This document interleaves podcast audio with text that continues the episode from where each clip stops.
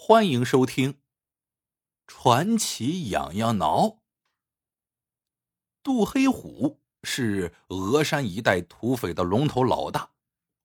峨山连绵五百余里，在最险要的三座大山上，杜黑虎安排了他的三个义子刘麻子、牛大牙、孙白脸各率一股土匪，分别驻守。这眼瞅着再过半个月，就是杜黑虎的七十大寿了。就在另外二人绞尽脑汁在为送寿礼的事情操心的时候，刘麻子却跟个没事人似的。天天手握着个痒痒挠，与他抢来的两房压寨夫人小白鸽、黑牡丹寻欢作乐。其实刘麻子这样做不过是在掩人耳目，他早已派人秘密打听过了。牛大牙的寿礼不过是一尊纯金打造的老寿星，孙白脸的寿礼也不过是一个玉雕寿桃。刘麻子自信他的寿礼这次定能大放异彩。把另外两件寿礼比得黯然失色。他准备的寿礼正是他手中的那个痒痒挠。关于那个痒痒挠的非凡之处，只有刘麻子一人知道。几年前，刘麻子带着几个喽啰下山去劫掠过往的商客，在抢一个穷的只带了几块大洋的老头的时候，他突然感觉到背上出奇的痒。他一把从老头的手中夺过痒痒挠，就挠了起来。谁知那老头竟拼了老命，哭天抢地的想要夺回痒痒挠。一怒之下，刘麻子就开枪把老头给打死了。回到山上后，经验丰富的刘麻子就一个人关起门研究起了痒痒挠。他发现，竹制痒痒挠手掌掌心的位置上有一条仿佛用胶水粘过的细缝。他用一把小刀沿着缝隙一点点破开，这才发现竹制痒痒挠不过是一个空壳，它的里面竟藏着一个用象牙雕成的痒痒挠，痒痒挠柄上还刻着“康熙皇帝御用”几个小字。刘麻子兴奋的拿起痒痒挠，在灯下又仔细的瞅了半天，这才发现痒痒挠手掌上。还刻着十分细密的微雕图案，他忙找来一个放大镜，仔细看起了那些图案。让他赞叹不已的是，仅有不到一寸见方的空间上，居然有近二十幅的小图。这些图案描绘的都是康熙帝一生中诸如除鳌拜、平三藩等丰功伟绩。一转眼就到了杜黑虎的寿辰之日。大小山匪们纷纷将自己或薄或厚的寿礼都敬献给了杜黑虎。刘麻子有意等着牛大牙与孙白脸送罢礼后自己再送，但让他奇怪的是，不知为何孙白脸却迟迟没有露面。又等了一会儿，见孙白脸还是没来，有些不耐烦的刘麻子就手捧着痒痒挠，高喊了一声。祝干爹福如东海，寿比南山。之后，把痒痒挠啊递到了杜黑虎的手中。面对着满堂宾客一个个莫名其妙、稀奇古怪的表情，刘麻子连忙大声的把痒痒挠的神奇之处说了出来。接着，他就取出一把小刀，开始小心翼翼的沿着那条被他重新用胶水粘过的细缝破了起来。破着破着，刘麻子脸上。就开始淌起了豆大的汗珠。突然，叮的一声，他手中的小刀就掉到了地上。不知为何，象牙痒痒挠竟然变成了一把实心竹制的痒痒挠了。面对着冷嘲热讽的宾客们与面线不满的杜黑虎，刘麻子指天发誓，他绝无戏弄杜黑虎之意。然后，他就向众人告辞。说要回去设法找到盗宝贼，查到象牙痒痒挠的下落。刘麻子一边急急忙忙的往家赶，脑中一边琢磨着到底是谁把痒痒挠掉了包。思来想去，他认定能够接触到痒痒挠的只有小白鸽与黑牡丹两人。回到家后，刘麻子也顾不得怜香惜玉了，就把两个女人吊了起来。准备用暴力逼两人开口。刘麻子恼怒的挥舞皮鞭，抽了半天，那两个女人却都只是哭爹喊娘，坚决不承认调包一事与自己有关。就在刘麻子被累得气喘吁吁、大汗淋漓的时候，突然，杜黑虎的管家进来对他说：“杜老太爷已把盗走痒痒挠的贼捉住了，请刘大爷过去按山规处置那个贼。”刘麻子也来不及多想，就兴冲冲的跟着管家走了。就在刘麻子刚一踏进寿宴大厅，正准备跟杜黑虎打声招呼的时候，突然有四个彪形大汉猛扑过来，把他摁倒在地，缴了他的枪，然后又把他五花大绑了起来。已喝得踉踉跄跄的杜黑虎一边把玩着手中的象牙痒痒挠，一边怒气冲天的冲刘麻子吼道：“你要送给我的寿礼，是不是这么个玩意儿？”刘麻子感觉事情有些不妙，眼珠子转了转。忙把头摇得像个拨浪鼓。杜黑虎冷哼一声：“，亏得老子这么多年把你当亲儿子看待，还准备把这山头的头把交椅传给你，你他娘的却嫌老子活得太长，碍了你的事儿，居然打算用这么个破玩意儿要了老子的命！”杜黑虎越说越激动。突然拔出枪来，朝着刘麻子的脑袋连开了五枪。就这样，刘麻子稀里糊涂的死了。就在他断气前的那一刻，他也不明白自己到底因何而死。其实，就在刘麻子离开寿宴大厅不久，孙白脸手下的两个小头目就哭丧着脸来向杜黑虎禀报说，孙白脸意外死了。杜黑虎吃了一惊。忙问孙白脸是怎么死的。据那两个小头目说，今天早上他俩早早的起来，等着孙白脸带他们来祝寿。谁知他们等了足足一个多时辰，也不见孙白脸起床。两人都知道这孙白脸呢有睡懒觉的毛病，而且孙白脸的脾气还大得出奇。如果谁胆敢搅了他的好梦，孙白脸就会对那人拳打脚踢。两人又耐着性子等了半个时辰，因担心误了寿宴，他们才斗胆一同前去喊孙白脸起床。两人敲了半天门，见孙白脸卧室里是一点动静也没有，这才破门而入，想看看孙白脸到底是怎么事。两人进到卧室里，看到孙白脸赤身裸体的侧卧在床上，一动也不动。两人走到床前一看。孙白脸全身乌青，似是已经死去多时。在孙白脸的背上有几道明显的已破了皮的抓痕。孙白脸的左手还握着一个象牙痒痒挠。说清楚事情的来龙去脉之后，一个头目就把象牙痒痒挠呈到了杜黑虎的手中。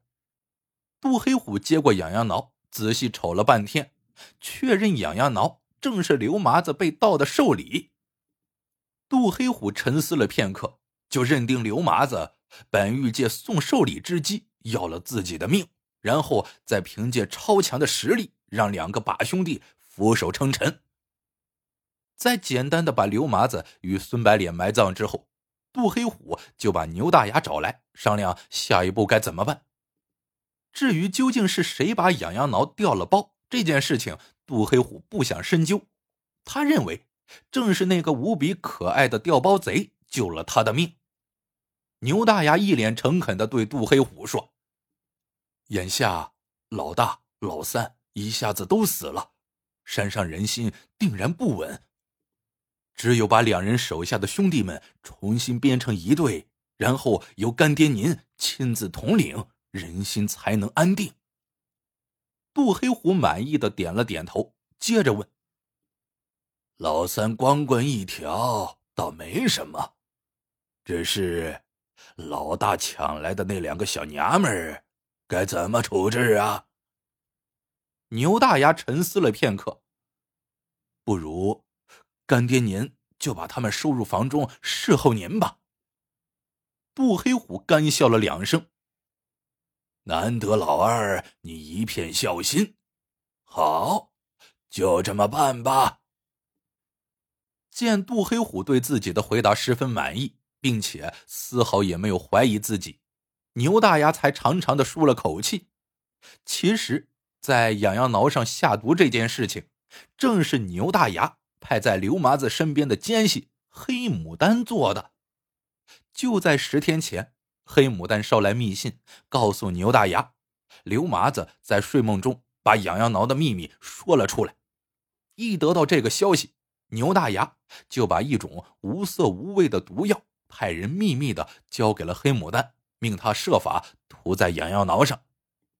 为能让毒药最大限度的发挥作用，毒药里还混着一种皮肤一接触就会起痒的东西。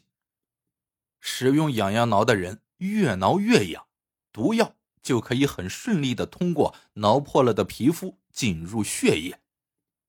牛大牙这样做的目的，就是要把毒死杜黑虎的罪名嫁祸到刘麻子身上，只有如此，他才有望坐上龙头老大的头把交椅。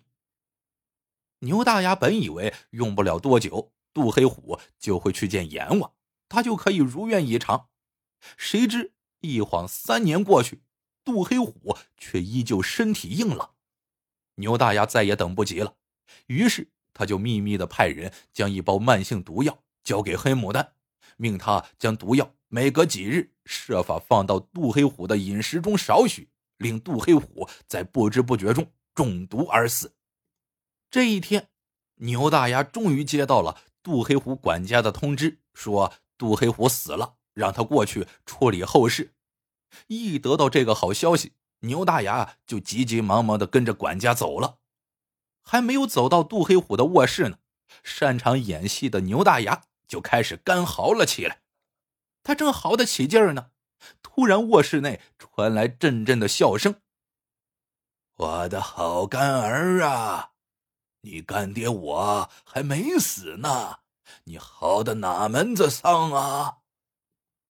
牛大牙怔了一下，突然感觉自己的脑袋正被一个冷冰冰的东西抵住了。管家在他的身后一声怒喝：“把手举起来！”牛大牙无奈，只得乖乖的举起了手。管家一伸手，就十分利索的缴了他的枪。杜黑虎在黑牡丹的搀扶下走了出来。杜黑虎冷哼一声：“老二。”你把黑牡丹的父母关在哪儿了？牛大牙白眼一翻。干爹，黑牡丹是老大抢来的，我怎么会知道他的父母在哪儿啊？杜黑虎又是一声冷哼。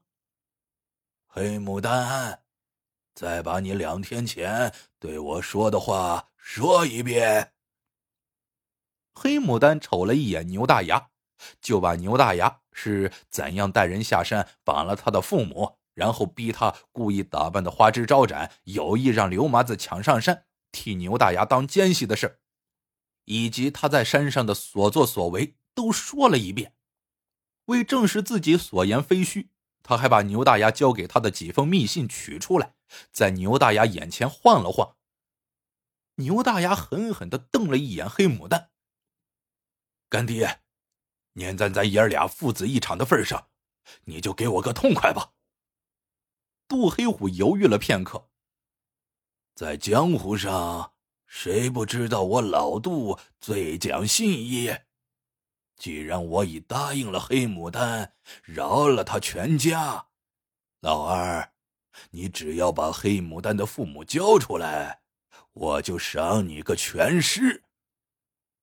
见牛大牙脖子一梗。还是不肯就范，杜黑虎挥了一下手，就有两个喽啰把一张渔网罩在了牛大牙的身上。牛大牙一下子吓得面如土色，他知道杜黑虎这是要亲自操刀给自己施凌迟之刑，未能死得痛快些，他只好把囚禁黑牡丹父母的地方说了出来。就在黑牡丹全家人团聚在一起抱头痛哭的时候。牛大牙正因服下了毒酒，在痛苦的挣扎着，他挣扎了没几下就死了。转眼又过了两年，杜黑虎得了一场重病，就一命归西了。山匪们终因群龙无首，发生了严重的内讧，自相残杀起来。就在他们打得不可开交的时候，小白鸽与黑牡丹及黑牡丹的家人趁乱从一条下山的密道里偷偷的下了山。下山后，黑牡丹问小白鸽：“姐姐今后有什么打算？”小白鸽扬了扬手中的痒痒挠：“我要带着他去给家父修一座衣冠冢，我要让家父的在天之灵知道，痒痒挠。”被我夺回来了，他老人家的大仇，我也替他报了。与黑牡丹告别之后，小白鸽带着痒痒挠上路了。一边走，他一边想着这几年家里发生的种种不幸。几年前，家道中落、一贫如洗的小白鸽的父亲为还一笔巨债，只得带着家传宝物痒痒挠进京去卖。债主见老头迟迟不归。便逼着小白鸽的母亲把小白鸽卖到了一家妓院里抵债，在花街柳巷里度过了几年人不人鬼不鬼的日子之后，小白鸽居然有幸认识了一个仪表堂堂、自称是富家公子的多情郎。更令小白鸽感动的是，富家公子还信守诺言替他赎了身。就在小白鸽以为命运将从此改变的时候，他的情郎。却秘密的把他带上了峨山上。直到此时，他才知道情郎竟是山匪孙白脸。更令他不敢相信的是，孙白脸居然逼着他到刘麻子身边做卧底。想想孙白脸对自己也算是有恩，他呢就答应了。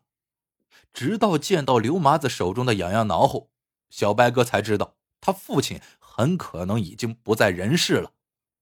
就是从那时起，他下定决心要替父报仇。未能达到挑拨刘麻子与杜黑虎关系的目的，他就把刘麻子要送寿礼的事情告诉了孙白脸，既能得到稀世珍宝，又能令刘麻子当众出丑。孙白脸就命他偷偷的把痒痒挠掉了包。后来，小白鸽与黑牡丹遭受了刘麻子的毒打之后。都已明白真相的两人，就把自己的不幸说给了对方听。就是从那个时候起，同命相连的两人结成了生死同盟。再后来，牛大牙逼着黑牡丹给杜黑虎投毒。聪明过人的小白鸽知道，黑牡丹如果真把杜黑虎给毒死了，这牛大牙必会杀人灭口，把黑牡丹的全家都给杀了。于是。他就给黑牡丹出了向杜黑虎告密的主意，所以也就有了后来的一切。故事到这里就结束了，喜欢的朋友们记得点赞、评论、收藏，感谢您的收听，我们下个故事见。